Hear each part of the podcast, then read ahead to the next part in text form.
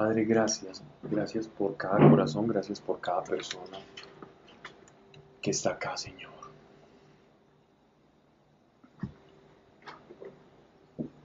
No importa, Padre, la, la necesidad que podamos cargar, que podamos tener cada uno de nosotros, Señor.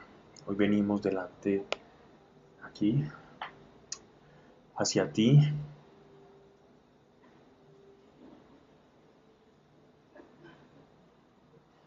Te entregamos este espacio, este lugar, esta locación para que tu presencia esté y lo llene todo, no solamente en nosotros, sino también en el espacio y lo podamos experimentar.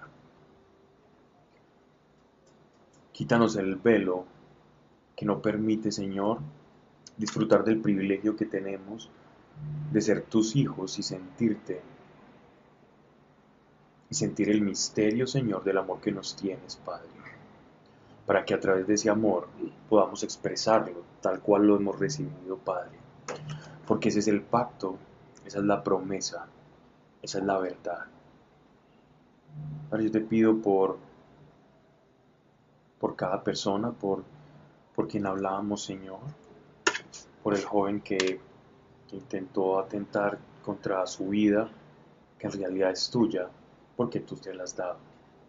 Te pedimos toques y guardes su corazón y revélale, Señor el misterio de quién es Él en ti, Señor. Para que cobre valor no por quien cree el que es, sino por quien realmente está llamado a ser Padre, como miembro de tu iglesia. Te pedimos y abogamos por este joven, Señor. Y que no se diga aquí cosa alguna que no esté de acuerdo a tu voluntad o a tu palabra, no nos interesa, Señor, un conocimiento que no tenga una experiencia o no esté basada en la verdad, Mas danos, Señor, la posibilidad de comprender, de introyectar y de ejecutar tu palabra, Padre, de manera viva, viva. Este es tu espacio, Señor.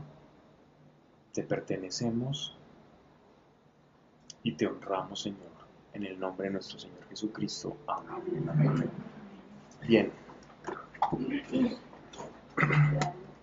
carta de, a los Efesios.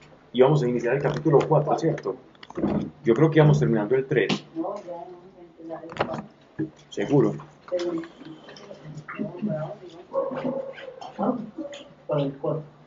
Terminamos en Omein. Sí, señora. Te explico. Amén, mira, Omein. Dicho lo cual, capítulo 4, verso 1.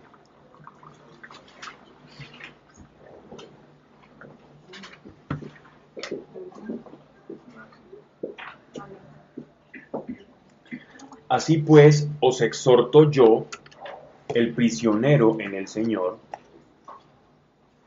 Esa palabra eh, exhortación a la que se refiere aquí el apóstol Pablo es, es llamar, es, llamar a la acción. Exhortar es llamar a actuar, a que alguien cambie algo, ¿cierto? A veces pensamos que exhortar es regañar, es sinónimo de regaño o de amonestación, ¿no? Exhortar, es llamar a, un cambio, a un movimiento, ¿no? Es un, cambio. Estoy en una actitud pasiva o tengo algo eh, dejado, relegado, ya me estoy llamando a una acción, ¿no? Así pues, os exhorto, os llamo a este cambio, yo el prisionero en el Señor. Esta palabra se, también nos la, habla en el, en el, capítulo 1 del apóstol Pablo, porque recuerden que él está escribiendo esta carta como prisionero en Cesarea. Y en Cesarea él tenía ayudantes que le, que le ayudaban a, a, escribir, a redactar por la oscuridad que manejaban en esas, en esas celdas aunque como él tenía la ciudadanía romana, hemos hablado que muchas veces tenían ciertas complacencias, ¿no? A veces podía salir, pero siempre y cuando iba acompañado de un guarda. El prisionero en el Señor andar, bueno, di- prisionero del Señor porque él, por la predicación del Evangelio es su, es, es su cárcel, ¿no? Andar de una manera digna, miren esto, la exhortación es a, nos está, él está llamando a los de la iglesia de Éfeso a que se muevan a caminar de una manera digna de la vocación con que fuisteis llamados. Tocamos este tema y esto él está repitiendo. Recuerdan que hablábamos en Tesalonicenses de esto. Entonces, la exhortación o el llamado del apóstol es a que nosotros caminemos lo que Dios nos está diciendo, a que encontremos nuestra vocación para que de acuerdo a esa vocación nosotros vivamos conforme a ella, que seamos coherentes. Nos está llamando a lo que se denomina la longanimidad, es decir, o la coherencia entre mi llamamiento y mis hechos, o mi vocación y lo que yo hago. Todos tenemos una vocación, todos fuimos llamados con un propósito, todos tenemos eh, un equipamiento, todos tenemos una, una función, una parte funcional dentro del cuerpo de Cristo. Con toda humildad, verso 2, entonces, ¿En qué consiste la dignidad de esa vocación o cómo vivimos esa dignificación de nuestro llamado? Eh, versículo 2. Con humildad. A ver, para no repetir yo el significado de humildad, que ya lo he repetido, creo que hasta el cansancio. Alguien que me pueda decir de acuerdo a las escrituras qué es la humildad. La verdad. dentro de nuestras capacidades. La verdad. Vamos a, vamos a, que si ya lo vamos a desglosar, es eso, pero ¿qué es la humildad? Es la verdad. Humildad y verdad en, el, en, en las escrituras se puede, pueden ser hasta sinónimos. Si yo soy humilde, significa que estoy caminando en la verdad. Humildad, ojo, no confundamos con apocamiento. Humilde no es el que anda cabizbajo sin reconocer sus virtudes. No, yo, tengo unos pesitos en el banco y resulta que tiene millones de millones. Pero como yo tengo unos pesitos para parecer más humilde, no. Ah, no, yo tengo unos millones. Ya, eso es todo. Yo tengo esto, yo hago esto. Eh, ah, yo, enseño ahí por allá en una universidad y resulta que es, un profesor de, Harvard. Ah, yo enseño ahí, sí, en la universidad yo doy unas clasecitas. Resulta que es catedrático de Harvard, ¿cierto? Ah, no, yo enseño en Harvard. Eso es humildad, decir la verdad, simplemente. No tenés que disfrazar eh, de la- las cosas tal cual son por como esa fachada de apocamiento. Eso no es humildad. Humildad tampoco es precariedad de recursos. Como muchas veces utilizamos el término, la expresión, es una persona muy humilde, porque quizás tiene o es de escasos recursos o poder adquisitivo, entonces le llamamos que eso es humilde, eso es todo menos humilde. Eso es una persona de escasos recursos. Yo puedo ser humilde y millonario o puedo ser soberbio y sin dinero. Eso no tiene absolutamente nada que ver. Ah, es que es una persona muy humilde. No, no tiene nada que ver con eso. Entonces, cuando el, cuando el apóstol nos llama a la humildad es respecto a la vocación. Reconozcamos dentro del, dentro del cuerpo de Cristo qué papel nos corresponde. Eso es humildad. Sin ser más y ser menos. Humildad es ser lo que soy, es ser genuino, es expresar mi ser genuino. Eso es la humildad. Expresar el ser genuino, eso es. Mansedumbre. ¿Qué es la mansedumbre? Vamos a ver otro sinónimo de mansedumbre que pueda utilizar una diosa habla hoy, una valera, una nueva versión internacional, una traducción viviente, una nácar colunga. ¿Alguien? Amables. Dice- Amables. Amables. Esa traducción. Dice amable. Así también dice amable. Mansedumbre. Mansedumbre, perfecta. Dice humildad, amabilidad y paciencia. Amabilidad, bien. ¿Alguna dice aparte de mansedumbre, solo amable y mansedumbre? ¿No tienen otra Pacientes. antes de paciente?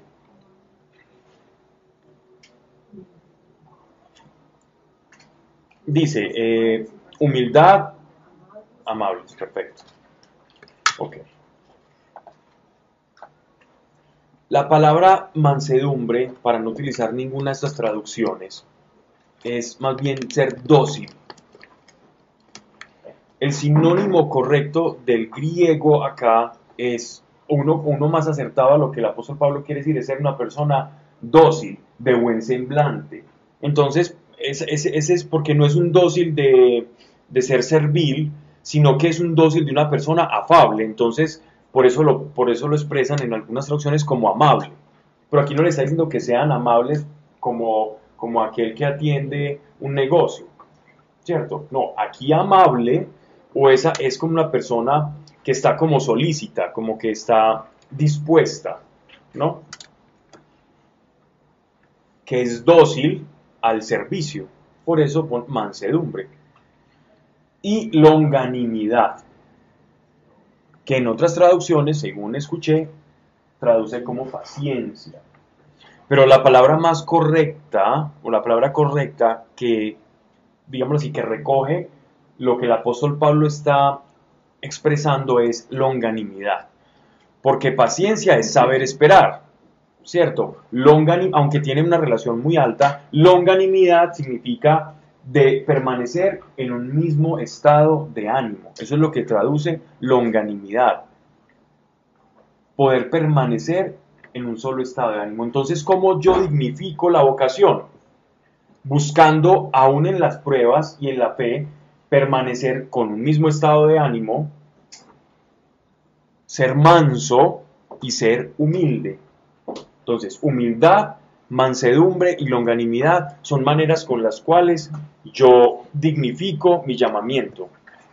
Yo puedo tener un llamado muy grande en el Señor, pero ojo, si ese llamado no está aderezado o no está expresando humildad, es decir, verdad, no está, no está manifestando en mí ser solícito al servicio de los demás. Y tercero, si mi ánimo va cambiando todo el tiempo como una montaña rusa emocional, y un día quiero estar con Dios y el otro no, y el otro día amo a las personas y el otro día las detesto, entonces no estoy dignificando mi llamamiento, no estoy dignificando mi vocación. Algunos podemos caer en alguna de esas tres más que otras, ¿cierto? Eh, en, en- en la, digamos así, en el antitipo, en lo antagónico de, cada una de estas tres virtudes o facultades que se expresan en el llamamiento, en la vocación.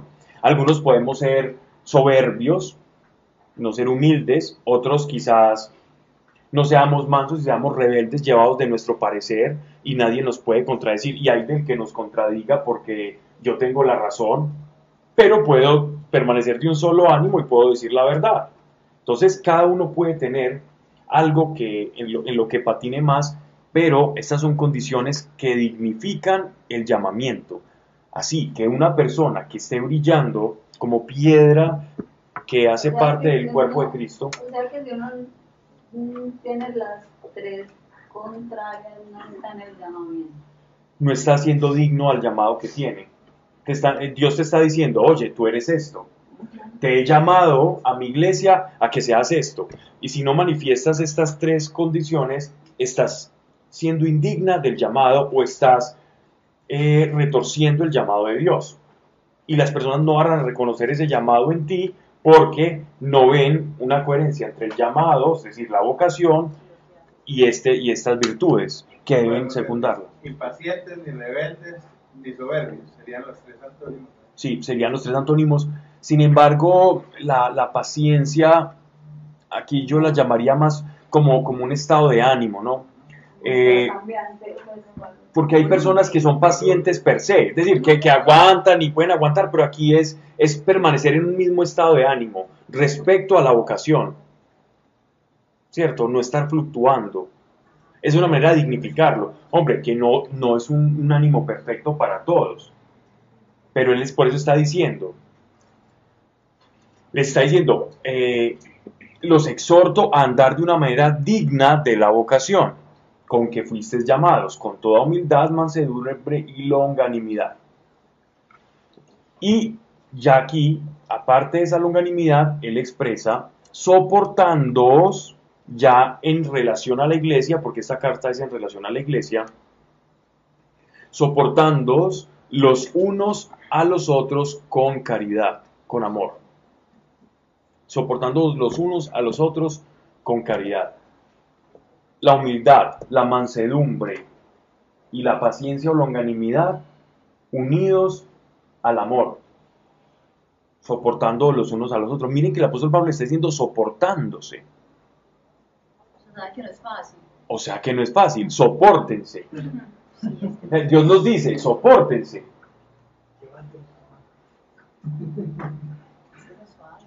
Miren que la palabra soportarse, nosotros normalmente la, usamos como aguantar. Y aguantar y soportar tie- cumplen la misma función. ¿Qué es un soporte? Es algo que sostiene. Aguantar es algo que está sosteniendo también. Lo que es que nosotros a veces, en, en el coloquio, en la manera en que hablamos tradicionalmente, perdemos como la funcionalidad de las palabras o el significado o a lo que están apuntando. Esta palabra soportarse significa que no, no es como decir, aguántense porque es que a usted le toca aguantarse a, su hermano y eso. No, es viva de tal manera dentro de la iglesia que usted pueda ser sostén de su hermano. Sosténganse los unos a los otros.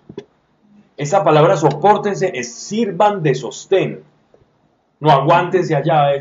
bueno, uno mete un montón de micos allá en una jaula y soportense. No se refiere a eso, sino se refiere a ayúdense. Sopórtense. Sean soporte los unos de los otros. Pero ojo, para ser soporte uno del otro, vamos al punto difícil que es, se tiene que aguantar. Porque uno ser soporte de alguien que no se aguanta, en el término coloquial, es duro. O sea que va encaminado hacia, hacia los dos puntos. Soportarnos es aguantarnos, es, es querernos y es servir de apoyo los unos de los otros. Esa es la función del cuerpo de Cristo y de esa manera estamos demostrando que somos dignos del llamado. Y saben, si Dios nos llamó, es porque podemos ser dignos. Si Él nos llamó, si Él te llamó, es porque tú tienes el potencial de ser digno. Y él ya nos llamó. Claro, por eso estás aquí. Quien después de una jornada laboral o lo que sea, o viviendo lejos, elige estar acá escuchando la, la palabra de Dios, si no es porque ha sido llamado.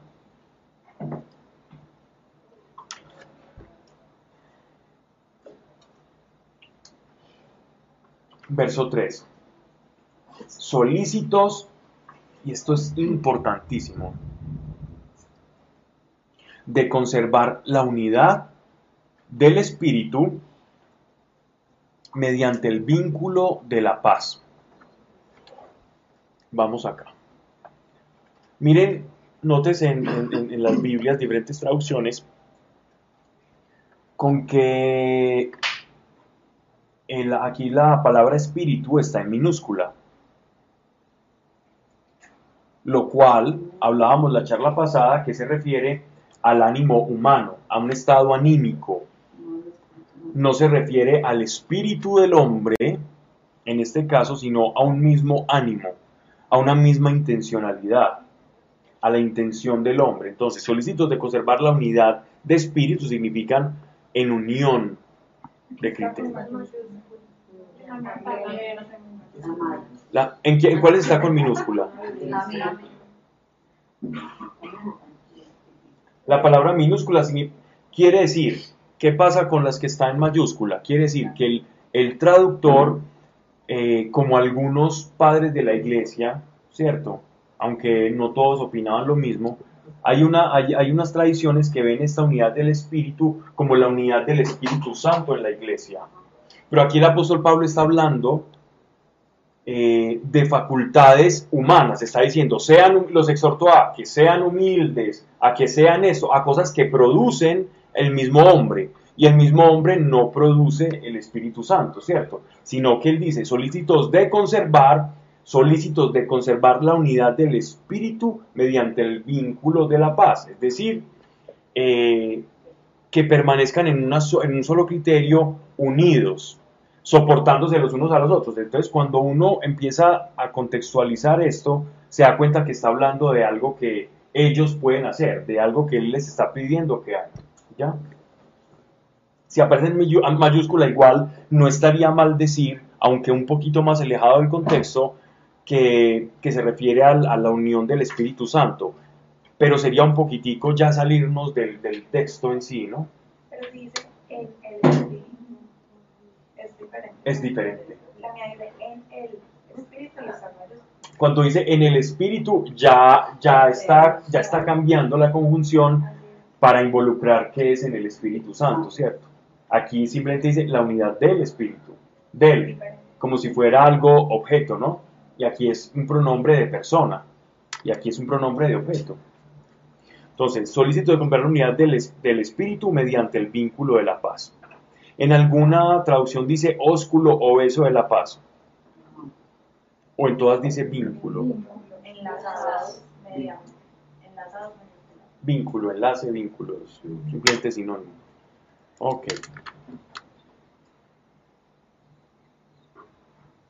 Entonces, aquí nos está hablando el apóstol Pablo en función del cuerpo de Cristo como un colectivo.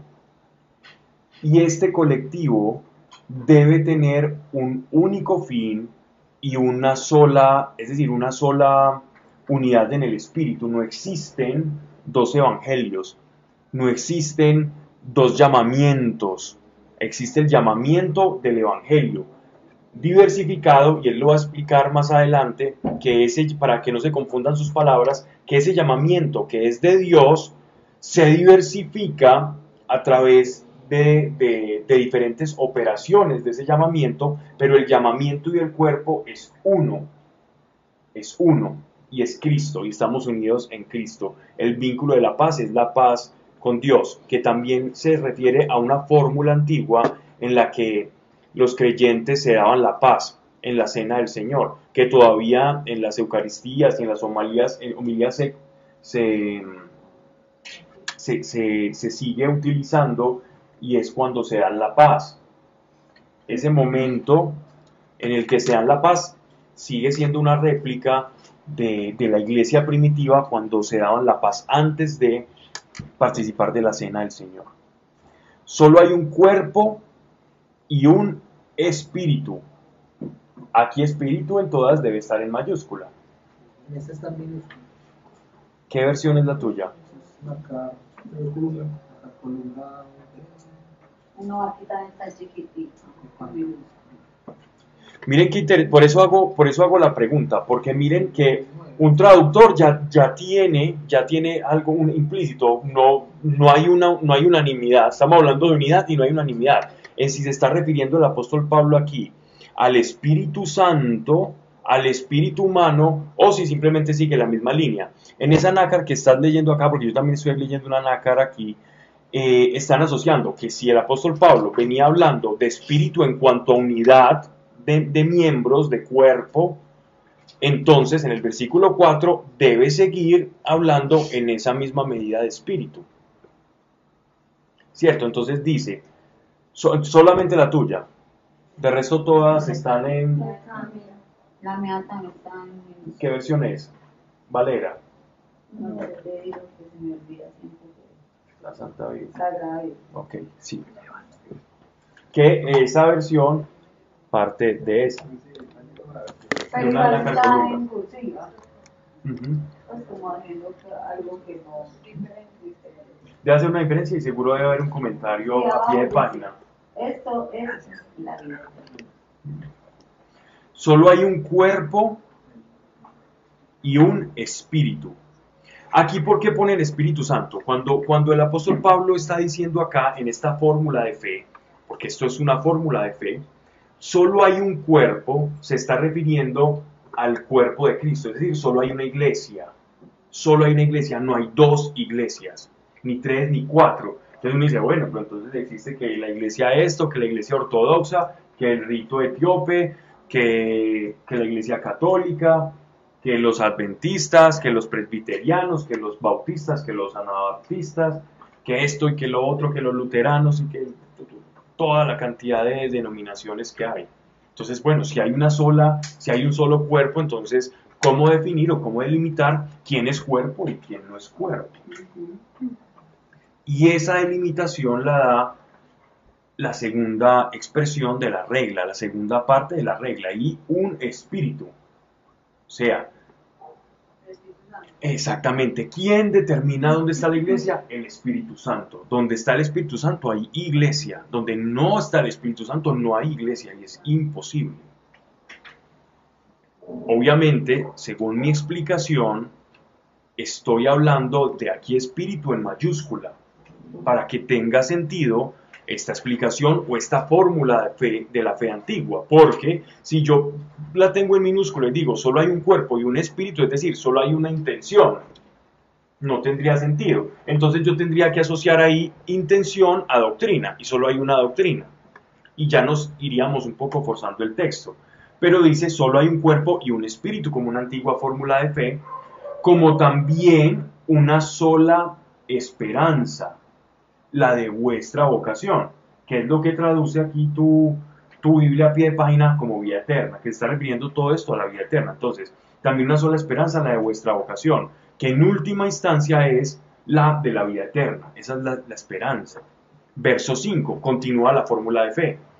Solo un Señor, solo hay un, un Kyrios, solo hay un, alguien, solo, solo hay un ser que está por encima de toda la creación y que se enseñorea de toda la creación. No como Adán se enseñoreó de esta creación, sino de la creación a nivel cósmica, entendiéndola como un todo, toda la creación.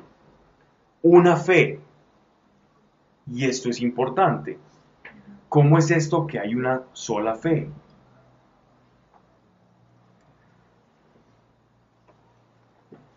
Y es que si bien todos hemos sido dotados con fe, bien hemos dicho que la fe la podemos utilizar para muchas cosas. Tú puedes utilizar la fe para lo que quieras, para conseguir un empleo, para lo que quieras. Está la fe. Pero solo hay una fe para la salvación.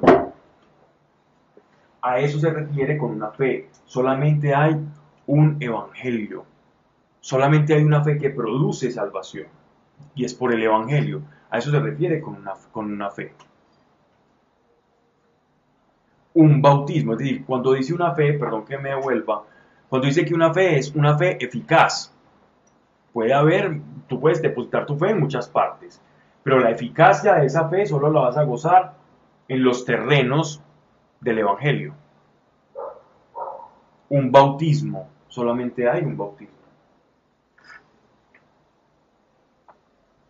¿Cuál es el bautismo? El que el Señor nos enseñó. Verso 6. Un Dios y Padre de todos, que está sobre todos, por todos y en todos. ¿Por qué el apóstol les está enseñando esto? ¿Saben? Es muy posible que estas últimas, desde el versículo 4, 4 hasta el 6 sea una fórmula primitiva de aquellas personas que iban a recibir el, bautismo, los que antiguamente llamaban los catecúmenos. Eran personas que se vestían con togas blancas antes de recibir el bautismo y se preparaban, dicen algunos escritores, alrededor de tres años de formación, donde aprendían estos catecúmenos lo que era la vida en la fe y antes de, la inmersión es muy probable que ellos repitiesen fórmulas de fe como estas en su estado más primitivo. Y ellos podían decir, creo en Jesús, solo hay un cuerpo en un mismo espíritu, y, esta esperanza y, la vocación o el, o el, llamado que sentían tener de Dios o que el Dios les revelaba. Y en ese momento entraban al bautismo y por eso termina el apóstol Pablo una fe, un bautismo porque con el bautismo terminaba como toda esta regla de fe que era pronunciada verbalmente, como tanto como un credo. De hecho, el credo se forma, ese es una buena, buen buen apunte, el credo se forma El credo que nosotros conocemos o el que tenemos actualmente es una extensión de uno que fue el primero que se, que se llamaba el credo apostólico o el credo niceno. ¿Por qué? Uno de los apóstoles. Que se llamaba el el niceno constantinopolitano, que ya alargan para aclarar la divinidad de Jesucristo, porque habían dudas en parte de la iglesia. Decían unos que si era hijo de Dios, para otro era solo Mesías y no igual a hijo de Dios. Entonces, por eso se da la aclaración del credo niceno constantinopolitano. Pero el credo de los apóstoles es el credo bíblico. es el credo apostólico. De, de hecho, es la base, la, la- la herramienta por la cual nosotros tenemos el credo. Esa es la génesis de ese credo. Ahora el credo que nosotros tenemos, bien lo has dicho, son adaptaciones respecto a las, digamos así, las emergencias de fe que iban surgiendo en, dentro de las doctrinas engañosas que iban saliendo, o las herejías. Entonces, las primeras herejías siempre eran respecto a la divinidad de nuestro Señor. Ya después a la Trinidad, ya después a la cláusula filioque, eh, si el Espíritu Santo proviene del Padre o del Hijo, y eso hace la separación de iglesia de Oriente y la de Occidente, y empieza entonces el credo a volverse como el acervo o, el, o el- lo, lo que nos va a dar a nosotros como el andamiaje de lo que es la fe. Por eso, esto es lo que yo creo. A ver, ¿en qué creemos nosotros? Vamos a separarnos de todas esas herejías que van saliendo por ejemplo, el, el- el- caso de- del montanismo, los eh, arrianos, Marción. Marción, todos estos, todos estos herejes que iban, que iban saliendo en los primeros siglos de la iglesia, entonces eh, a los obispos les tocaba ir delimitando el alcance de la fe. ¿Y cómo se hacía? A través del credo. Y este, este, es, este es un credo en su estadio más primitivo, ¿cierto? un Dios y Padre de todos que está, miren, es- es- esta expresión es, es una expresión muy semita, un Dios y Padre de todos que está sobre todos, por todos y en todos. Es decir, todo lo abarca, el ser que nada lo puede sustentar, que se sustenta a sí mismo, que es inabarcable y que aún lo penetra todo, que puede entrar en todos y está en todos. Y asimismo es un solo Dios, porque esa eh, omnipresencia de Dios, para, sobre todo para el pensamiento griego, y no es, eh, y no está además los, los, los de Éfeso, que venían de toda esa cultura helénica, para ellos era muy difícil el pensar de una manera monoteísta. Para nosotros ahora es muy fácil, porque nuestra tradición y nuestra cultura nos ha llevado a la inclinación hacia un solo Dios. Pero para ellos, el pensar que solamente existía un Dios y que no había un panteón, es decir, que no habían diferentes géneros de, de dioses o de deidades, para ellos era, eran, eran, eran como arcaísmos, eran personas que estaban completamente desligadas del conocimiento, de la filosofía, de la ciencia. Y ahora nosotros lo vemos al contrario. Quien cree en diferentes dioses lo vemos como más raro, pero para ellos los judíos eran demasiado tontos porque solamente creían que había un Dios.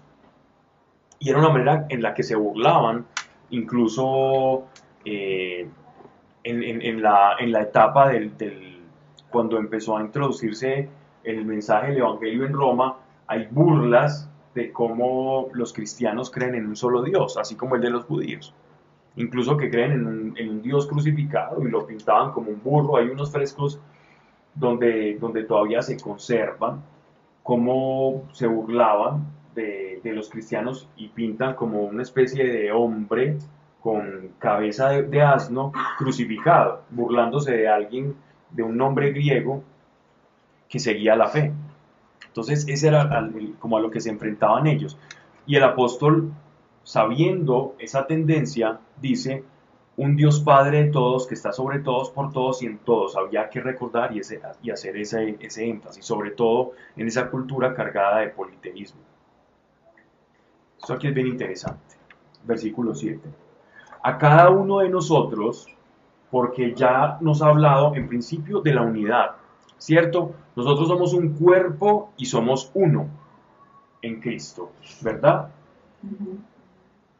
Pero ellos que iban a ver, venga, sí, somos uno y esta unidad Pero es que vemos que todos cumplen funciones diferentes, entonces eso los hacía pensar en qué consiste esa unidad de la que nos habla el apóstol Pablo.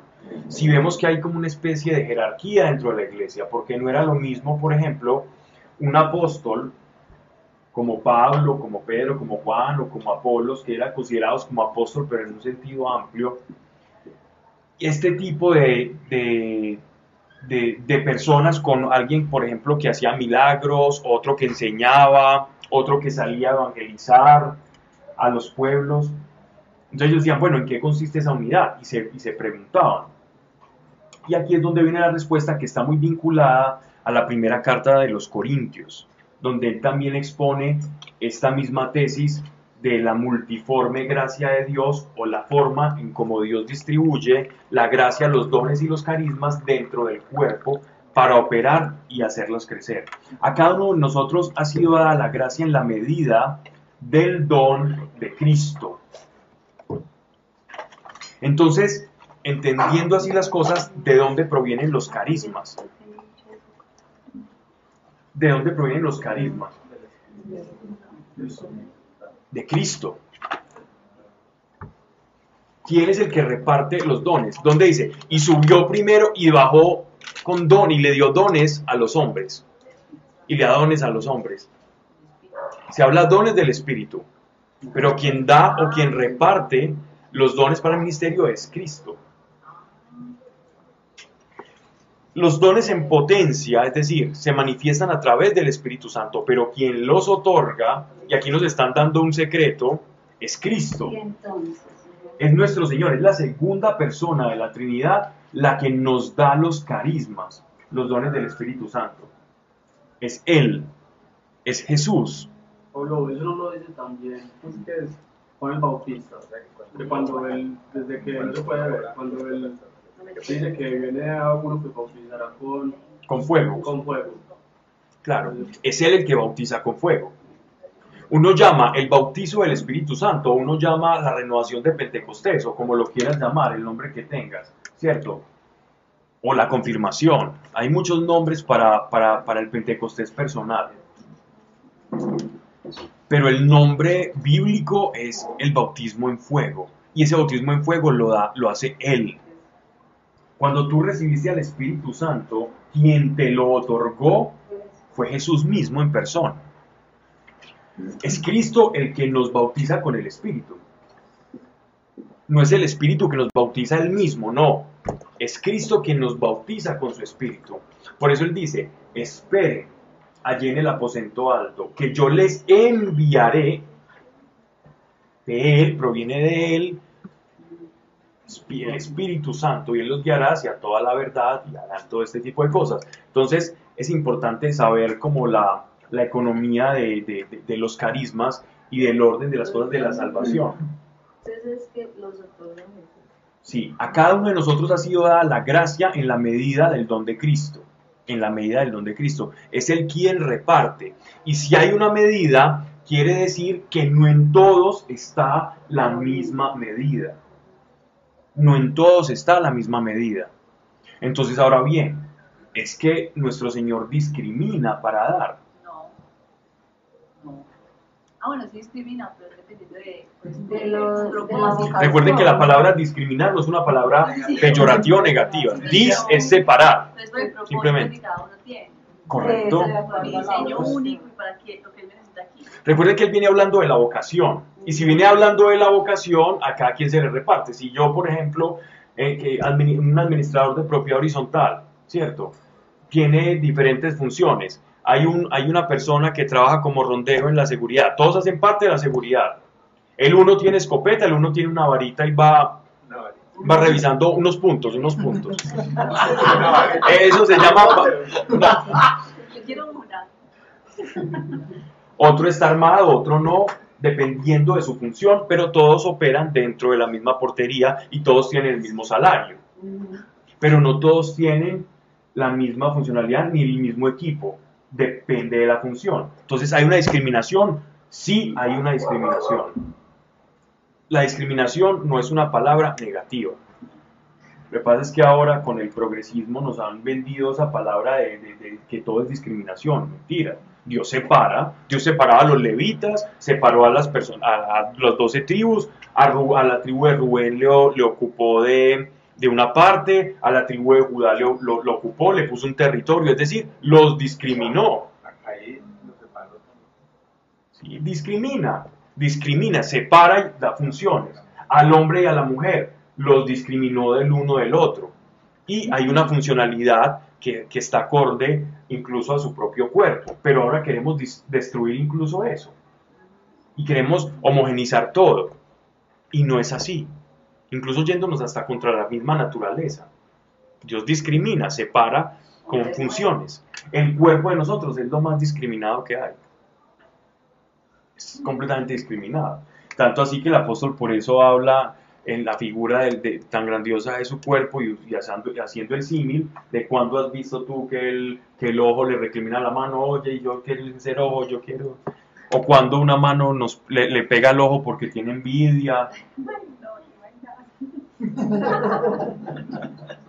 Yo no quiero ser mano izquierda porque soy más torpe y le pega a la derecha y tú de pronto te despiertas a las 3 de la mañana porque un miembro de tu cuerpo le está pegando. Se imaginan el pobre riñón. Iba a decir otra cosa, pero lo del riñón. A cada uno de nosotros nos ha sido dada la gracia en la medida del don de Cristo, por lo cual dice, es decir, ya nos está llevando, nos está llevando a una referencia de la palabra de Dios, a un salmo, por lo cual dice, subiendo a las alturas, llevó cautiva la cautividad, repartió dones a los hombres. Esto es una expresión muy hermosa y que ha sido muchas veces muy mal interpretada. ¿Qué significa esto de que subió a las alturas y llevó cautiva a la cautividad? No sé. que Esta- Antes, antes de Cristo no había salvación. Se hablaba del Sheol, el lugar de los muertos, pero todos iban al mismo sitio. Un Sheol sí estratificado. Arriba los más buenos, abajo los no tan buenos. Pero salvación, cielo, lugar de Dios, presencia de Dios no había. Hasta que Cristo murió. Por eso en el credo católico decimos, eh, descendió a los infiernos. ¿verdad? Que rescatar a los que él consideraba dignos de sí, para llevarlos consigo. Y lo complementa aquí San Pablo, llevando consigo a los cautivos, Ujú. para liberarlos y regresarlos a, a su estado original. Hay una expresión que tiene que ver respecto a lo que estás diciendo. Hay una expresión que dice, cuando dice llevó cautiva la cautividad, es como una especie de, de himno triunfal, ¿no? ¿A qué se refiere con, con himno triunfal? Que aquello que atañe al, al- al ser humano y esa imposibilidad por estar sujetos a la ira de Dios y separados completamente de Él, a eso le llaman la cautividad. Aunque indirectamente podemos hablar del Sheol o del seno de Abraham, más específicamente en este caso nos está diciendo el apóstol Pablo que aquello que nos tenía encadenados y atados a nosotros, es decir, que no nos permitía experimentar la libertad, Él lo rompe, es como que Él rompe un sello que nos, que nos tiene atados y por eso lleva cautiva la cautividad, es, es, es, es como un himno, lleva, eh, encadena las cadenas, por decirlo de alguna manera, Él encadena las cadenas, de tal forma que la, que la perdición o que lo que separaba al hombre de Dios ya no tiene más poder, Él se empodera. Eso es una forma, en la, es un himno en el cual Él se empodera sobre toda la creación, como un ser completamente triunfal después de su resurrección. Es un himno de triunfo. Y en ese himno de triunfo, Él puede ya ahora, si antes nosotros, antes del diluvio, perdimos todas las potestades que vemos que, se, que, el, que el hombre prediluviano te- tenía, incluso la, la- el, el vivir muchos años y una cantidad de, de cosas, es como que él dice, él se, pone a sí mismo en la creación como, es, como el segundo Adán. Y como segundo Adán, entonces lo que perdimos en el primer Adán, que lo primero fue la separación el con Dios, eso fue lo que perdimos, fue, perdón, la unión con Dios, Él nos devuelve esa unión con Dios, llevando cautivo a la cautividad, y reparte dones a los hombres, porque lo puede hacer. Les devuelve como un estado, los devuelve, en este caso se refiere a la iglesia, como un estado glorioso. La iglesia es como la gloria, la gloria de Dios en la tierra. Por eso el apóstol Pablo primero les llama santos a la iglesia. Segundo, él, él dice que su vida y su sufrimiento es como, el, como la glorificación de ellos, porque al servirlo a ellos está sirviendo el cuerpo de Cristo y más gloria va a venir para el cuerpo de Cristo. El sufrimiento y el sudor del apóstol es en virtud de, de que el cuerpo de Cristo se embellezca y de esa manera se, se glorifica. Ahora una pregunta. Sí, Se puede entender entonces que eso es como que Jesús arrancó el velo que separaba el lugar santo del lugar santísimo. correcto. Esto es un himno triunfal. Esto es un himno triunfal y es una palabra muy hermosa. Llevó cautiva a la cautividad. Y las alturas es para proclamar, porque en las alturas se proclamaban los triunfos. Los antiguos reyes, porque esto recuerden que viene de un salmo, entonces los antiguos reyes cuando proclamaban eh, la conquista siempre lo hacían desde un lugar alto. Entonces Dios desde el cielo, el lugar más alto, Jesucristo nuestro Señor, cuando Él va al cielo, Él dice, Él va al Padre, ahí proclama su victoria. Jesús proclama su victoria, tanto en el tierra, donde ya refiriéndonos al Sheol, y en, el, y en la esfera espiritual. Pero entonces siempre que aquí a la palabra se refiere a las escrituras que están hablando de los salmos. Dime, sí, claro, claro, claro. Sí, sí. Pero siempre los ángeles. No, no, no, no, no, no, no, no. no, Pues no, en- ser alguna parte de la escritura. Sí, sí, sí, sí, sí. Sí, sí. No, en este caso en particular.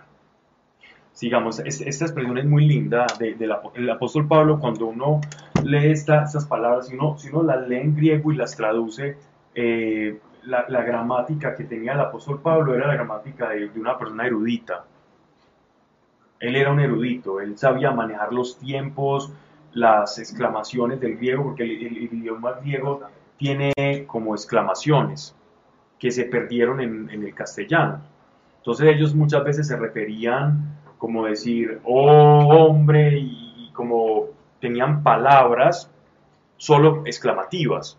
Y era muy bonito. Y el apóstol Pablo aquí está utilizando una palabra como exclamación, como de canto, como, como subiendo el tenor de la voz. Versículo 9. Eso de subir, ¿qué significa? Y ahí es donde vamos a lo que estabas apuntando. Eso de subir, ¿qué significa? Sino que primero bajó a las partes inferiores de la tierra. Eso es un concepto muy semítico, eh, donde ellos consideraban la tierra como cuatro puntos cardinales, como una especie de semibóveda, ¿cierto? Mm, y en cada punto cardinal había un ángel, había un ángel cus- custodiando ese, ese lugar, ¿cierto? Por eso en Apocalipsis, en el libro de Daniel, en, el libro de Ezequiel, vemos cuando él llama a los ángeles. Entonces el ángel del mediodía, refiriéndose entonces uno al oriente, otro al occidente, otro hacia el sur, y él los convoca, que son los ángeles que están circundando toda la tierra y a quien les toca una, una periferia. Miren lo que dice de interesante acá. Ellos veían esos ángeles, eh, perdón, esa, esa, la, la tierra dividida como esa bóveda, y en el subsuelo ellos veían que era como una especie de, mundo, eh, no, la expresión no es la correcta, pero para hacerme entender, como una especie de mundo fantasmagórico o una vida entre vidas, ellos concebían.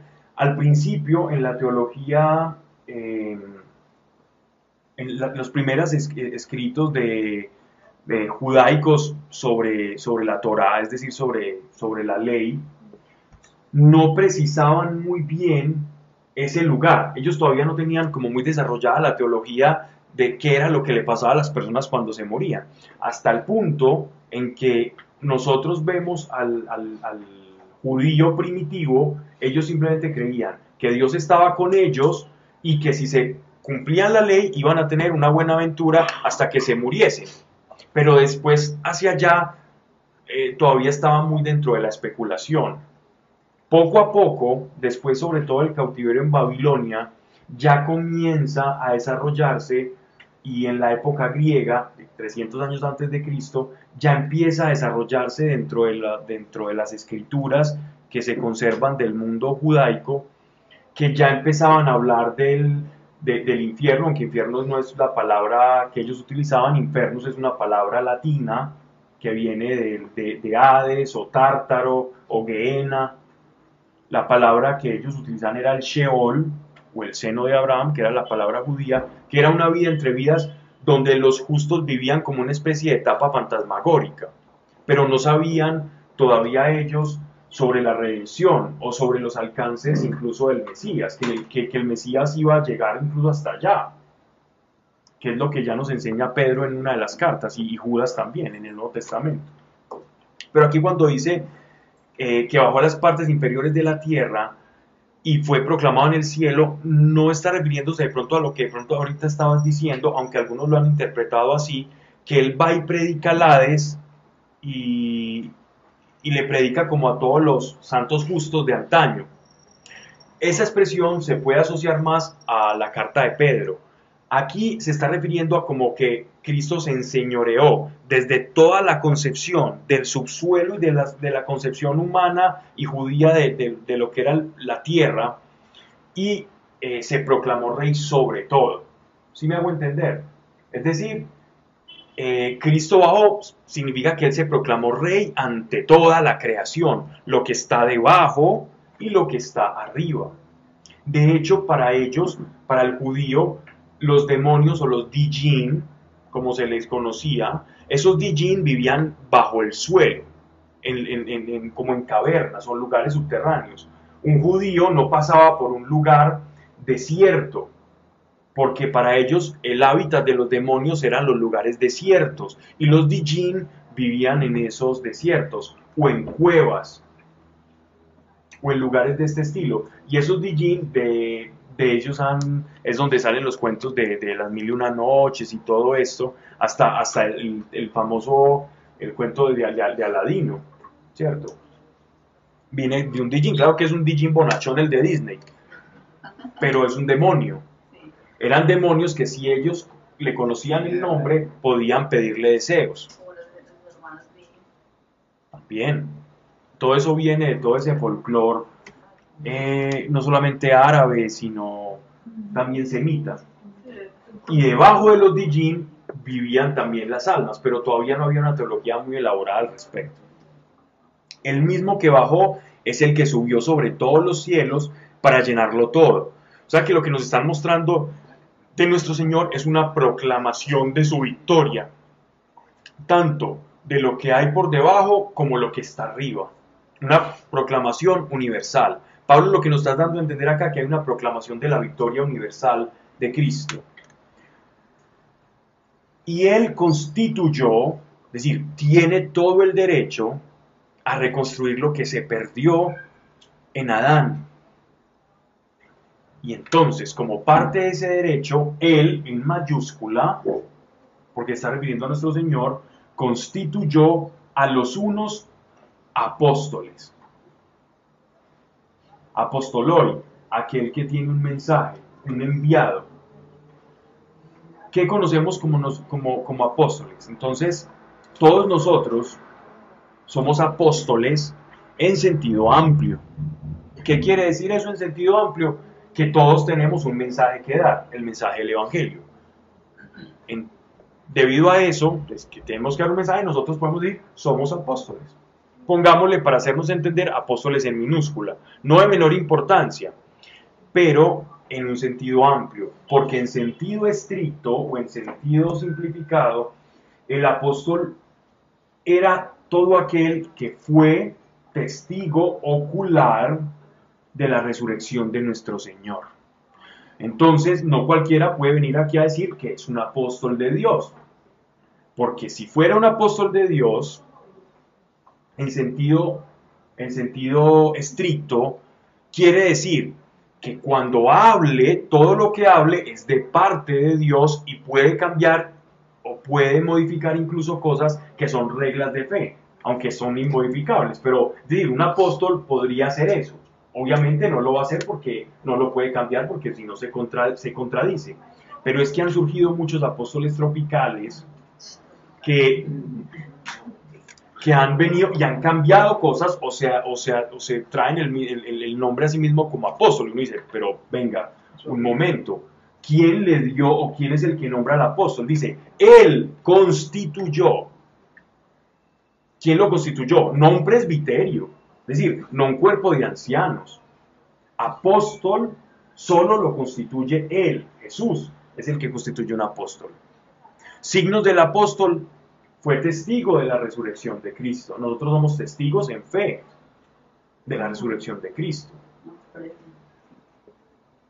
Pero ellos fueron testigos oculares y Pablo fue el último de los testigos oculares de la resurrección. Como un abortivo, como lo último, dice él. Por lo último él me tomó y él fue testigo de Cristo resucitado. Pero el resto, ahora hay que tener mucho cuidado con, porque hay algunas, algunas sectas o denominaciones que se llaman las de los apóstoles, entonces son un grupo de personas, el apóstol este, el apóstol tal, el apóstol tal, y dice, bueno, ¿quién los constituyó? Se, constituyó, se constituyeron entre ellos mismos. Pero aquí dice, Él los constituyó a los, unes, a los unos apóstoles, ¿cierto? A los otros profetas. Entonces es Dios quien da, la, es Jesús el que da la vocación. Ahora aquí la palabra profeta, ya la explicamos, si quieren podemos hablar aquí de profeta en el sentido de- del Nuevo Testamento. Cuando estábamos hablando sobre hechos de los apóstoles, hablamos de quién era este profeta. Si quieren podemos hacer esa, esa salvedad, esa aclaración. Recuerden que en el Antiguo Testamento habían profetas. ¿Quiénes eran los profetas? Profeteia es alguien que anuncia también, ¿cierto? Pero anuncia conforme vive la palabra de Dios. Él escucha la palabra de Dios y anuncia. La profecía o características de la profecía son que exhorta, ya explicamos, exhortar es llamar a un cambio, da consolación y edificación. Una palabra o una profecía consuela, exhorta y edifica. Sin embargo, nosotros tenemos en nuestro, digámoslo así, como común pensar que profecía es vaticinar. La profecía, la profecía puede contener Consuela. un vaticinio y edifica, puede contener un vaticinio, es decir, puede hablar sobre algún evento futuro, pero no necesariamente. La profecía también puede hablar de algo que ha ocurrido o algo que es desconocido para ti. Profecía no significa vaticinar. Profecía significa anunciar, dar un mensaje. El profeta da el mensaje de qué? De Dios. La profecía puede ir al, al momento presente. Oye, si tú no cambias esta forma de ser, te va a ocurrir esto. Entonces, por ejemplo, cuando los profetas hablaban, le hablaban al pueblo, mira, si no cambias esto, esto, esto, esto, esto, va a pasar esto. El, el, el quid de la profecía no es lo que le va a suceder, es llamar el cambio para que no le suceda. Si me hago entender, entonces nosotros muchas veces confundimos el término profeta con alguien que vaticina, con, una, con un agorero, con un, un Nostradamus, un Parravicini, un, un, una- un místico que, que ve las cosas, la famosa rusa esta viejita que sale en todos los videos de YouTube, que le adjudican una... Sí, Y ella es profeta. Desde otra acepción distinta Claro. Muchachos. Y esa, la, esta palabra, la profecía, es palabra, esta palabra viene de Dios. ¿cuál? La, la, la del don de profecía. Com- sí, comple- ahora vamos a hacer la diferenciación. Entonces, profeta, en el sentido estricto, se refiere a un, a un profeta itinerante, una persona que Dios separa para exhortar, edificar o consolar su iglesia, su nación, un pueblo, lo que sea. ¿Cierto? Ahora, no confundir profeta con el don de profecía. Ah, Son cosas diferentes.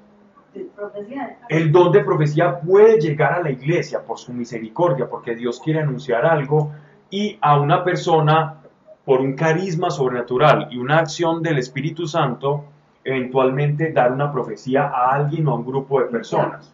Y queda ahí, no es necesario. No necesariamente tiene que ser itinerante, simplemente fue una ejecución del don de profecía, pero no es, una- no es un profeta, no diga, ah, es que llegó el profeta tal. No, una persona tuvo una manifestación del don de profecía. Sí. Estamos hablando de consuela, exhorta y edifica otra vez todavía. Ujú. Sí. En el Nuevo Testamento o en Hechos de los Apóstoles se nos habla de varios profetas. Caso tal, un tal Ágabo, que dice, y era profeta, nos dicen ahí en Hechos de los Apóstoles. Y ese Ágabo toma el cinturón del apóstol Pablo sin saber quién era y por una acción sobrenatural y carismática del Espíritu Santo, él dice, el hombre, el dueño de este cinturón, ha de sufrir mucho. Y entonces todos los hermanos se reunieron al lado y dijeron, no, no, no, ese es de Pablo, no, que no vaya. Y le rogaron que él no fuera hacia Roma, camino hacia Roma, porque no querían que él sufriera, pues era su hermano. Pero el apóstol Pablo ya sabía, porque había tenido una revelación de nuestro Señor en Asia, y él se dirige hacia Roma. Pero ya sabía, ya le habían vaticinado lo que él esperaba, porque un carisma del Espíritu Santo operó en este hombre Ágabo.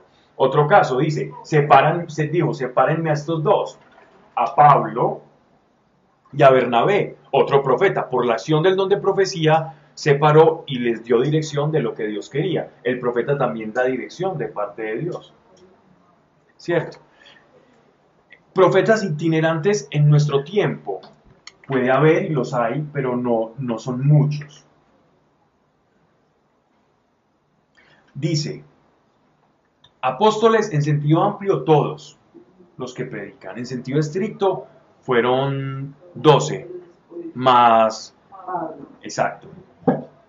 A los otros profetas, que ya hablamos quiénes son, no importa, tú puedes tener una manifestación del don de profecía y no es que yo soy profeta, no, he experimentado el don de profecía. Pasa en muchas comunidades carismáticas, en grupos, o estás orando en una parte y Dios te muestra. Pablo, pero por ejemplo este señor John Smith, pues el de los mormones, que entonces que ya es el nuevo profeta, ¿cómo distingue uno ahí el don de profecía o si tiene algún límite cuando empieza, digamos, a contradecir ya las escrituras? Ya hay que dudar completamente, Cuando una persona porque hay muchos... se va a convertir al Islam, lo hacen recitar unas frases antes de enseñarle los mudras del Corán, los sudras del Corán. Le dicen, eh, dicen que Alá es único Dios y que Mahoma es su profeta, ¿cierto? Y lo hacen repetir eso varias veces a la persona, al neófito se está involucrando en el Islam. Entonces miren que ellos consideran ya que Mahoma es un profeta, es decir, Mohamed es un profeta de Alá, de, de Dios, es un profeta. Pero si lo, cuando tú lees el Corán, ves que desde el principio, donde se explica cómo, cómo recibió Mohamed, Mahoma el Corán, fue el ángel Gabriel el que se lo reveló según el Corán, y lo que revela es cosas diferentes a la revelación que nosotros tenemos, entonces aquí solo hay do- dos opciones. Uno dice la verdad y el otro no. Es más, dice el Corán que Mahoma es el Espíritu Santo. No, pero eso porque- En el Islam, en el Islam, Mahoma es el Espíritu Santo, es el que había de venir. Cuando ellos dicen, cuando Jesús Ah, cuando- Jesús dice que va a venir y Él les va a guiar hacia toda la verdad, entonces Mahoma dice, "E- ese soy yo, el que les va a guiar hacia toda la verdad después de Cristo. Por eso ellos consideran tanto el judaísmo como el cristianismo como parte de la revelación, pero que la perfección de la revelación llega en el Corán. Es que como es el mismo Dios por los planes de Abraham, entonces ahí es cuando se enredan, no. Ellos le llaman, cuando haya un vacío o una ambigüedad en el Corán, vayan a los del libro. Los del libro es la Torah. el Eh. De Ajá. Pero ellos ven, por ejemplo, el pecado, el pecado, digámoslo así, como los planes de, de Sara, de Sarai, de Sara, con, con la esclava Agar, cuando nace Ismael, ellos lo ven como una cosa, como algo muy bueno y cambian un poco la historia que nosotros tenemos para que Ismael no se vea como un hijo de la desobediencia, sino que todo lo contrario, que es Jacob, que- es, que es, perdón, que es eh, Isaac. Isaac el que está sometido a, a Ismael, Pero ¿cómo es que le dicen? Porque es el primogénito ¿Cómo- Ismael. de la perdición. No, pues en el judaísmo. Pero en el, ellos, porque justo en estos días yo estaba en matrimonio, había un islámico, y todas me dijeron, Cami, ¿cuál es la diferencia? Yo, yo no me voy a poner a hablar de eso acá. es el mismo papá, Dios. Y entonces él me miró y yo le dije, sí, ustedes son los de Ismael, y nosotros somos los de Isaac. Él dice que pero ellos le dicen una, una pues que sí. Y entonces ellos le dicen como hijo, pues como el papá, pues no sé, pero como si fuera algo chévere, ¿cierto? Y, y entonces después una me decía, pero y yo, él es el hijo de la desobediencia.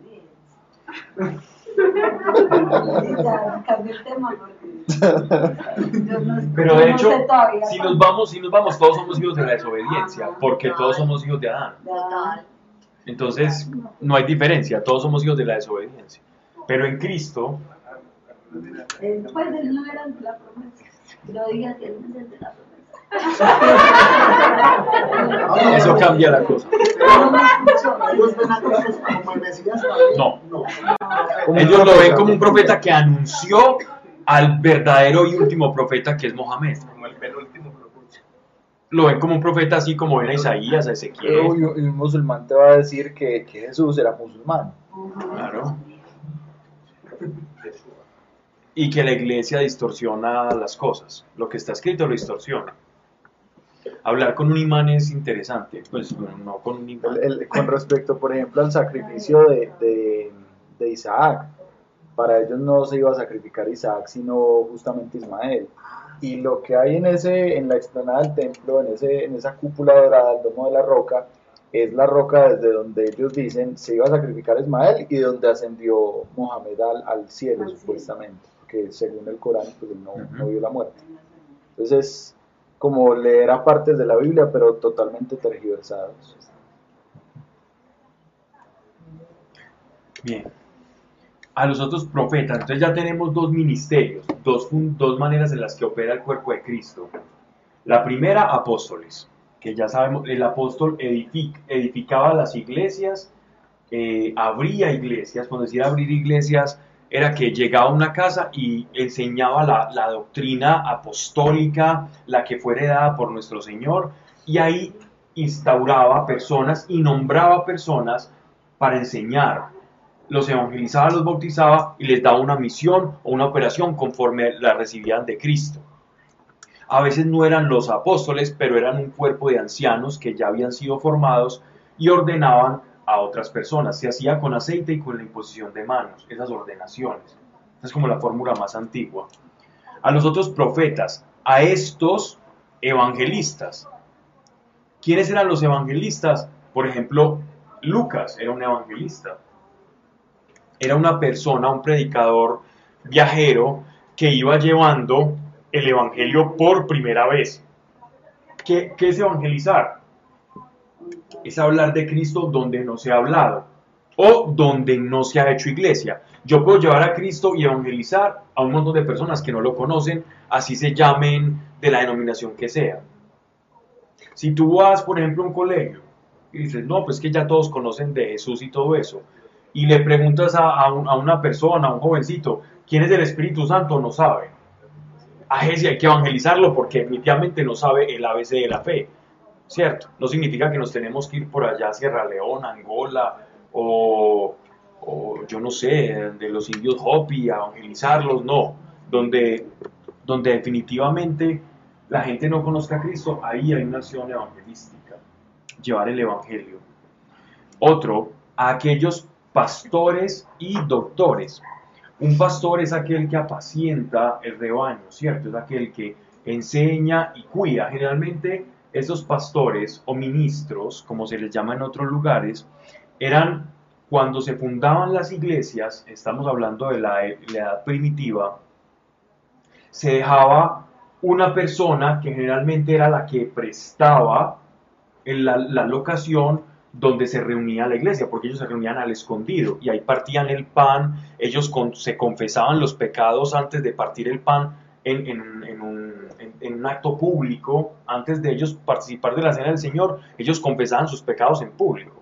A nosotros nos queda muy fácil ya, pero miren, a ellos, ellos era, se los confesaban todo el tiempo. Sea, Uno, ya le sabía todas las pilatunas a todos los de la iglesia. Así que si uno veía que uno estaba cayendo mucho en una cosa, ya yo me imagino que lo iban mirando y hasta sea por vergüenza no caía. Pablo, ¿y estos son como rangos o qué son como Son diferentes funciones. El rango es de servicio. El que mayor sirve es el mayor rango. ¿En qué sentido? En el sentido en que nos enseñó nuestro Señor. Quiere, quiere ser, es, es- el mundo al revés del reino de los cielos. Sirva a todos, sirva. Y sea pequeño, sirva. Ese es su, su rango es, siendo el más pequeño, va a ser el más grande. Siendo el, eh, queriendo ser el más grande, va a ser el más Que pequeño. Dios no tiene rango, No. Pablo, ¿cuál es la diferencia Tiene y servidores. tiene servidores. maestro? Entre pastor y maestro, no son lo mismo. No, no son lo mismo. ¿Qué es, pues? Ya vamos a explicar. Entonces, el pastor o ministro era la persona que ponía la locación y esa persona se encargaba de cuidar y de presidir, presidir, perdón, las reuniones. Entonces era como, como digámoslo así, la palabra no es, no es correcta, pero era como un maestro de ceremonias. Era la persona que se encargaba de, de todo. Tenía palabra, es decir, le tocaba a veces el ministerio de la palabra, también le tocaba ciertas facultades de organización dentro de la iglesia. Miren que en Hechos de los Apóstoles comienzan a suscitarse como todas estas diferentes funciones de la iglesia, porque decían, bueno, y si los apóstoles se dedican a repartir la comida, entonces, ¿cuándo vamos a escuchar la palabra? Y entonces ellos oran y el Espíritu Santo les dice a quién tenían que separar para que sirvieran la mesa. Y ahí se presentó la primera división dentro de la iglesia primitiva. ¿Cuáles fueron? Que los judíos que eran israelitas eh, se creían como de mejor posición que los judíos, que los, que los judíos helenos. Los judíos helenos eran aquellos judíos que no habían nacido en Israel, sino que por aquella diáspora habían llegado a, a- a Roma o a otras ciudades griegas y siendo judíos eran considerados por los judíos que vivían en Israel como judíos de segunda categoría, de segunda clase, que incluso ya habían perdido su lenguaje nativo y no sabían sino hablar en griego y usaban la Septuaginta y ellos sí usaban el Tanaj y la Torah toda completica y los rollos. Entonces los veían como, bueno, aquí nos sentamos, los judíos, judíos de verdad, ustedes son judíos de segunda categoría. Y por último se sentaban allá los gentiles, es decir, nosotros los que no ni éramos ni judíos de lo uno ni judíos de lo otro. Y esas fueron, esas fueron las primeras divisiones dentro de la iglesia. Tanto fue el caos que los apóstoles tuvieron que poner cartas sobre el asunto y en oración el Espíritu les dice, sepárenme a estos y a estos y estos van a servir. Y se acaba el problemita acá, es decir, todos en Cristo somos lo mismo, el que llegó antes y el que llegó después. Entonces, ¿en qué se diferencia?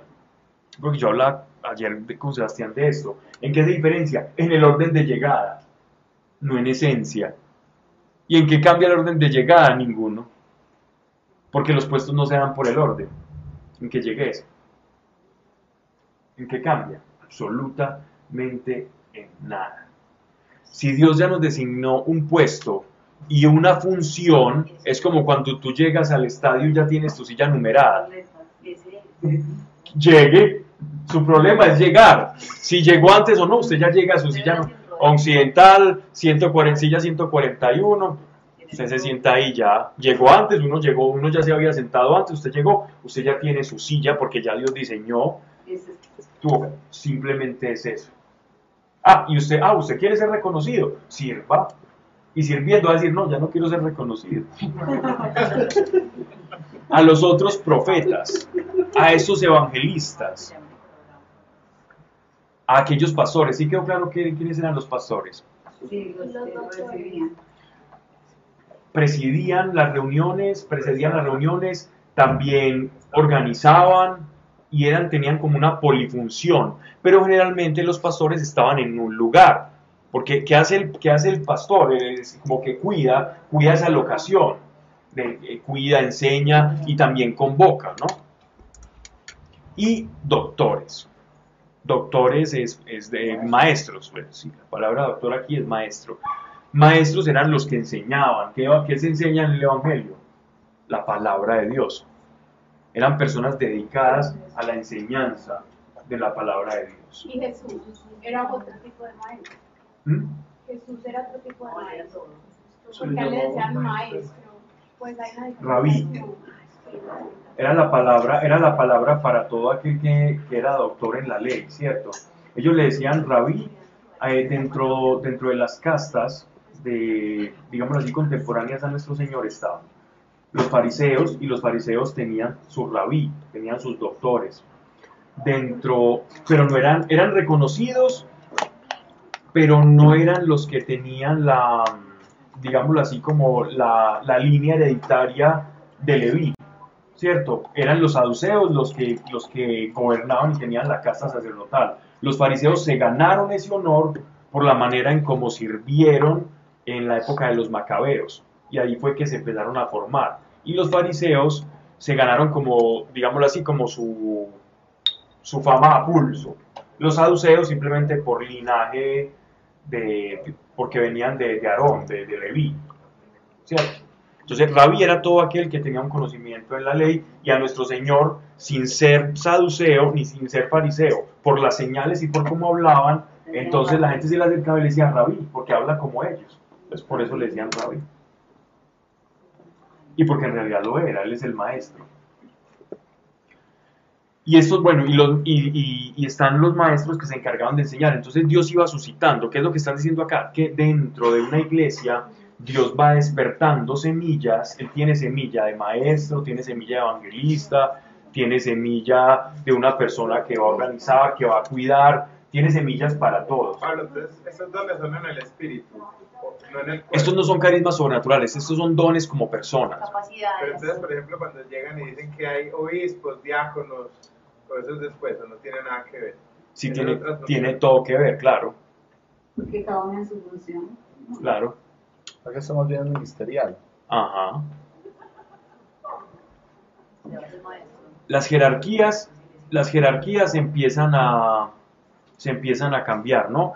La- y de hecho las, las jerarquías van evolucionando. Miren que las jerarquías van evolucionando conforme la iglesia se va enfrentando a ciertas necesidades. Al principio solo habían apóstoles y unas personas llenas del Espíritu Santo escuchando, pero entonces ellos, ellos estaban haciendo iglesia y el Espíritu Santo les iba guiando y revelando qué tenían que hacer. Entonces, nómbreme a estos dos y sepáreme a estos dos. Y así, conforme el Espíritu Santo iba actuando, ellos al seguir al Espíritu Santo, dejándose guiar por él, iban haciendo la iglesia conforme el Espíritu les iba ayudando a hacer. Entonces, cuando nosotros decimos hechos de los apóstoles, en realidad es hechos del Espíritu Santo. Más que los apóstoles, es hechos del Espíritu Santo. Como el Espíritu Santo guiando a los apóstoles, les, iba dando la forma a lo que el Señor concibe como su iglesia, ¿cierto? Siendo nosotros todos miembros. Y la iglesia no siempre ha sido igual. A veces nosotros soñamos e idealizamos mucho la iglesia primitiva, pero es que la iglesia se ha tenido que enfrentar a muchas cosas. Lo estabas diciendo tú ahora. El, el, por ejemplo, llega una persona reconocida y sale con una herejía, por ejemplo, Barrio, sale con una herejía y que Jesús no es Dios y esto y lo otro y la deidad de la divinidad de nuestro Señor y empieza a convencer, era un maestro seguramente, y empezó a convencer a la gente de que, de que Jesús no era Dios. Y la iglesia del momento tiene que actuar, porque ya se estaba, estaba seduciendo a una parte. Y antes de Arrio vinieron otros que eran terribles, que eran los judaizantes. Los judaizantes que decían, no, no, no, no, venga, es que el creyente sí, es creyente y bautícese, pero después de bautizarse, circuncídese. Y después de circuncidarse, no coma cerdo. Y ojo con esto, y, y usted tiene que guardar el Shabbat. Y si no lo guarda, usted se condena, porque esto es una ley perpetua hasta la eternidad. Y te sacaban el Antiguo Testamento. Y los pobres, las pobres gentiles que iban llegando a la iglesia, se les iba poniendo una cantidad de cargas que ni los unos eran capaces de soportar y ellos mucho menos, entonces se asustaban y decían, ah, ¿cómo así? ¿Es que esto cómo es? Y gracias a esas situaciones, el apóstol Pablo le escribe a los romanos, donde había un porcentaje muy alto de judíos viviendo en Roma, y les dice, vea señores, y les, les hace una exposición preciosa de la fe, de lo que es la fe. Toda la carta de los romanos.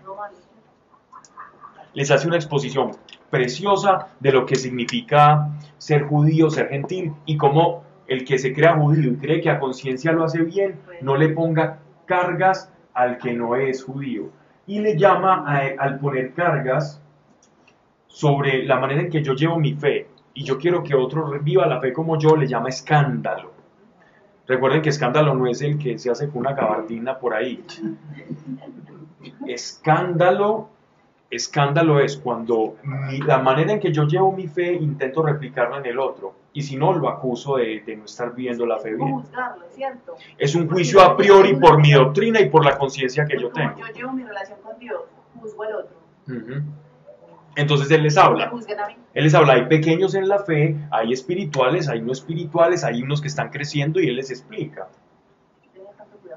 en una sabiduría. Pero entonces eso eh, es pues cuando yo lo acuso porque no la está llevando supuestamente como yo, porque yo soy el que tiene la razón. ¿sí? Y eso le pasaba a los judaizantes. Los judaizantes decían, ah, no, es que ellos no cumplen esto, es que ellos no se circuncidan, pero ¿cómo así? Vale, y es que ellos no tienen que ahora guardar el sábado. También, entonces uno como le dice, a mí no me escandalice.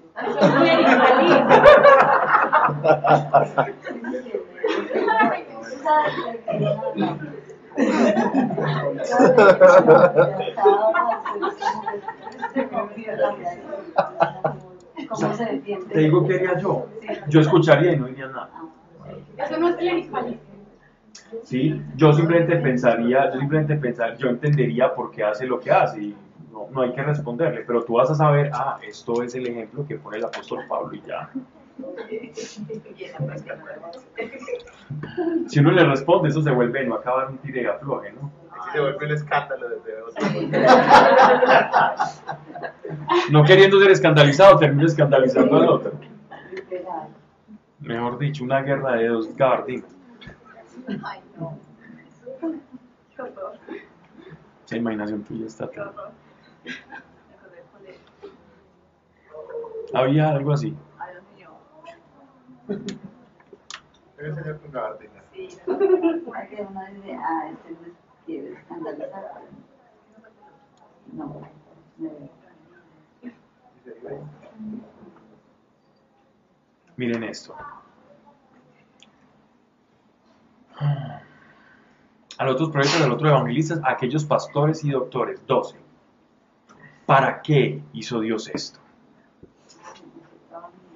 Para la habilitación de los santos en orden a la obra del ministerio, para la edificación del cuerpo de Cristo.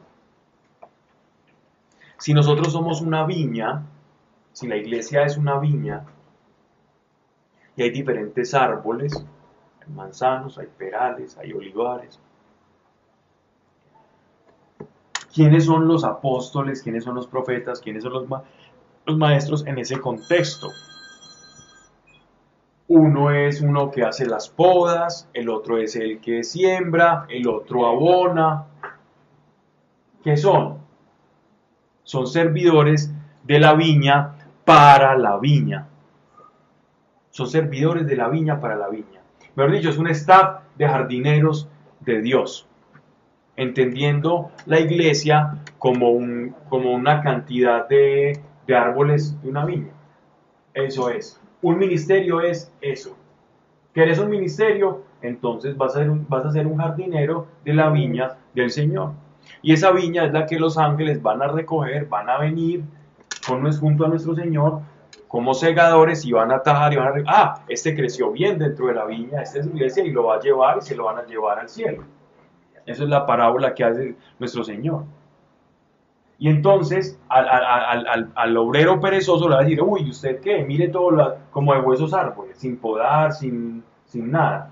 Y sobre ese que se le encomendó una gran obra, también se le va a demandar bastante esa obra. Entonces miren que entendiendo las cosas desde la perspectiva del Evangelio y de Dios, ¿quién es el más grande? Sea, cada uno su obra. Uno es árbol, uno es manzana, uno es pera. Cada quien ocúpese de dar frutos.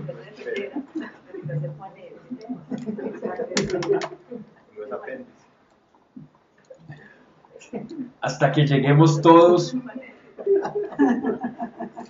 ¿Cuál es el fin? Hasta que lleguemos todos a la unidad de la fe y del conocimiento del Hijo de Dios.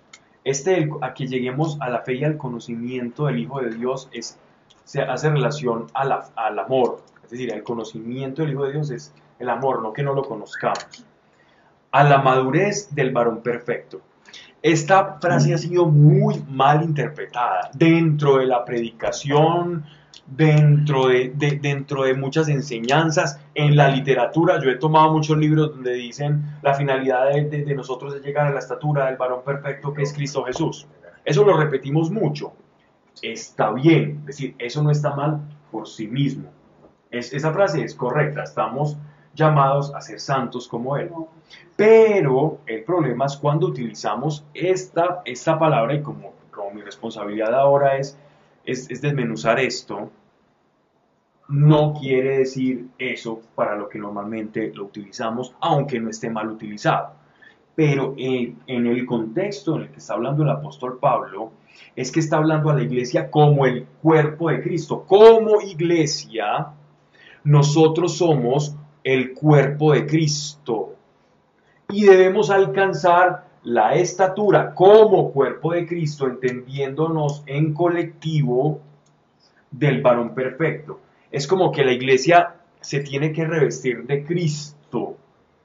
Como que la funcionalidad de la iglesia es ser Cristo, es parecerse a. Es como ser una fractal de Cristo. Como ser, perdón, un fractal de Cristo. Una porción pequeña de una porción mayor que es Él. Y parecernos a Él. Esa es la función de la iglesia. Y la función de todos los obreros de la mies es que todos los, todos los árboles estén unidos y tengan ese patrón. Entonces, el que haga la poda apical de acá haga lo mismo que el que hizo la poda acá y que queden del mismo grosor y que todos estén y que todos estén a punto, ¿cierto? No que seamos iguales, porque por eso nos está hablando de la multiforme gracia de Dios. No es uniformarnos en forma. Por eso, uniformar significa todos tener la misma forma. Nosotros no estamos uniformes. Nosotros tenemos la misma esencia, pero somos multiformes. Bajo la misma esencia, es decir, el mismo espíritu, pero multiformes en la manifestación de su gracia. La iglesia es, en esencia, un mismo espíritu en forma multiforme de acuerdo a la gracia que Él nos encomendó, porque no hace lo mismo un profeta que un apóstol, no hace lo mismo un evangelista que, un evangelista que un apóstol, no hace lo mismo el, que, el, el del staff de, de jardineros, el que está podando que el que está abonando. Si bien contribuyen hacia el mismo fin, es decir, un mismo espíritu, ambos están de forma diferente contribuyendo en el mismo espíritu. Ese es el sentido de esta expresión en la que el apóstol Pablo ve a la iglesia como un Cristo colectivo. ¿Cierto? No de manera individual. A la madurez del varón perfecto, es decir, iglesia a la madurez del varón perfecto. A la medida de la estatura de la plenitud de Cristo. Esta palabra plenitud de Cristo acá es del griego pleroma, que significa todo, completo. Plenitud, recuerden que la palabra eh, lo pleno para los griegos, de lo cual el apóstol Pablo está haciendo eco, ya para terminar, es completo. La palabra perfecto castellana no existía ni en el griego ni en el hebreo. Esa palabra perfección que nosotros tenemos como algo inmáculo es muy diferente a la que tenían los griegos. Los griegos veían la- lo perfecto era lo completo. Por eso cuando los profetas dicen, y cuando llegue como el día perfecto, o el apóstol Pablo, cuando llegue la plenitud o lo perfecto de los tiempos, es cuando se complete ese tiempo kairos de Dios, ese tiempo perfecto de Dios, donde ya en su reloj cósmico dice, ya marcaron las 12, aquí va a ser. Ese es el tiempo perfecto.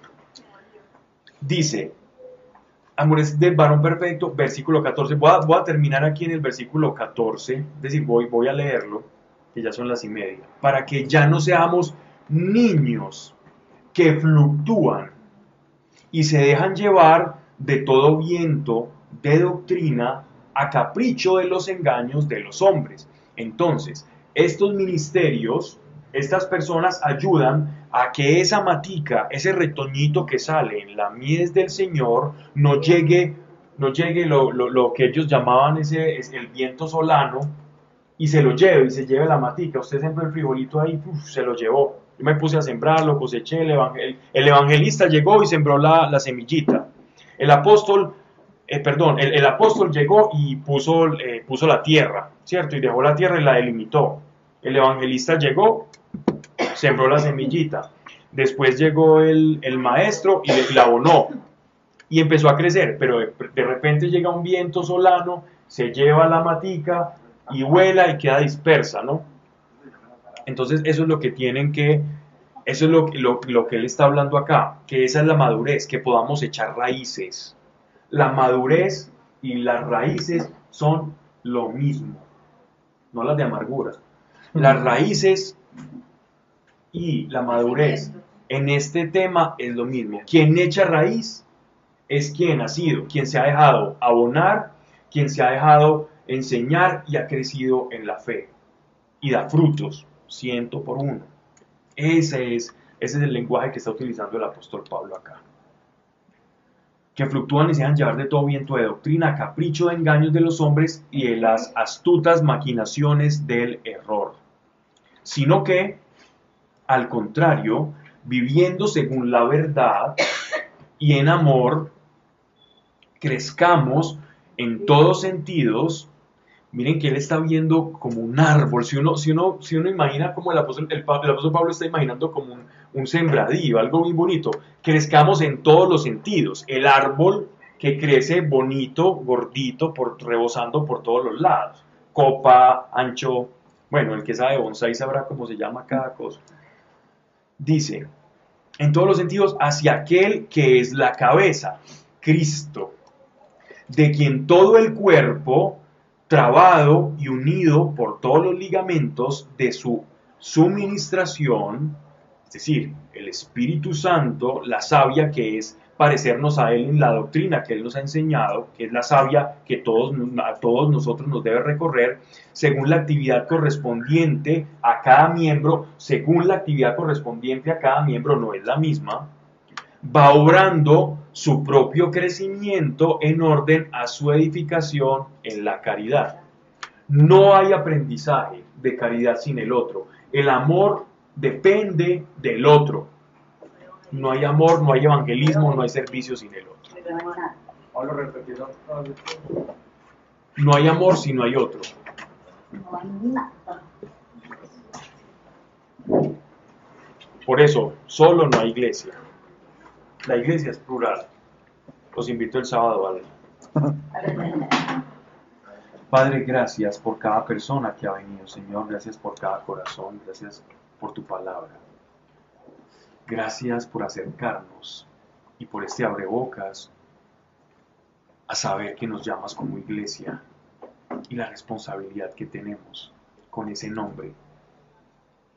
Ah, Señor, gracias, porque esto va a martillar en nuestros corazones y como iglesia, Señor, hemos de caminar, hemos de vivir y hemos de sentirte, porque tú le hablas a tu, a tu rebaño, tus ovejas escuchan tu voz y no se es oveja, sino se es iglesia.